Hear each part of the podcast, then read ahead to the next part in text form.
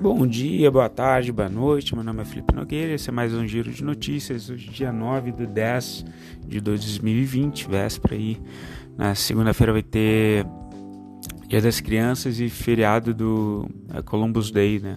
Nos Estados Unidos. Então a bolsa não abre segunda-feira. Provavelmente, pelo menos na parte da tarde, o pessoal deve realizar as posições para não ficar no, no feriado aí uh, posicionado, né? Nos Estados Unidos, ontem a gente teve o debate entre uh, os candidatos a vice, tá? tanto do Trump quanto do Biden, e parece, segundo que os analistas estão comentando, que a vice do Joe Biden se saiu um pouco melhor tá? ao questionar a conduta do, do governo americano diante da pandemia e perguntando é, se eles sabiam do, da existência da doença já em janeiro, tá? Uh, o S&P 500 teve uma alta de 0,8%, tá? Com notícias também de um mini pacote de estímulos. O mini pacote de estímulos seria para as empresas aéreas, tá? Só que a Nancy Pelosi, que é a presidente da Câmara e oposição do presidente né, na Câmara, ela diz que vai atuar para não ficar restrito às empresas aéreas esse pacote, esse mini pacote de ajuda. Então gera mais dúvida, mais incertezas aí. Vamos ver como que, que o mercado vai se, se comportar. Tá? Então, sexta-feira já é um dia de congestão, véspera de feriado, costuma ser de realização. Na Ásia a gente teve reabertura do da China, tá?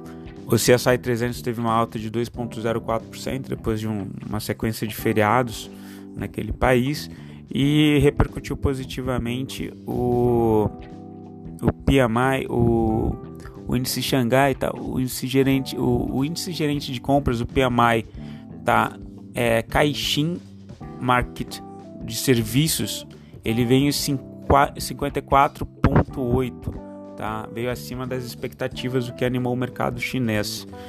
Né? Na Europa, estoque 600 alta de 0,4%, FTSE 100 na Inglaterra alta de 0,72%, CAC alta de 0,55%, e o DAX 30 da Alemanha alta de 0,17%. É, de notícia na Europa, a gente teve o, a economia do Reino Unido mostrou um crescimento de 2,1% em agosto, tá? na compensação mensal, abaixo da expectativa de 4,6% apontado pela Bloomberg. Em relação aos indicadores macroeconômicos do país, a gente continua com uma previsão de contração da economia de 5,02% do PIB, segundo o último relatório Focus. Algumas casas de análise já estão falando em contração abaixo dos 5%, tá? na casa dos 4%, vamos acompanhar. Uma outra questão que, que tem é, chamado bastante atenção é a, a, a, a fala do Maia ontem, aparentemente entrando em pazes aí com o Guedes e colocando em primeiro lugar a redução do custo do Estado, tá acima mesmo da reforma tributária. Então vamos ver como que a gente vai ter as, as próximas votações. Seria para uma votação até o final do ano. A Selic continua em 2% para 2020, 2,5% para 2021. Né? O DI com a alta ontem, né, motivada aí por esse mini, micro pacote de estímulos, o DI para janeiro de 2022 ele caiu 5 pontos base, foi para 3,21. DI para janeiro de 2023 recuou 8 pontos base, foi para 4,68. Tá? E o DI para janeiro de 2025 teve queda de 9 pontos base, foi para 6,58%. Tá?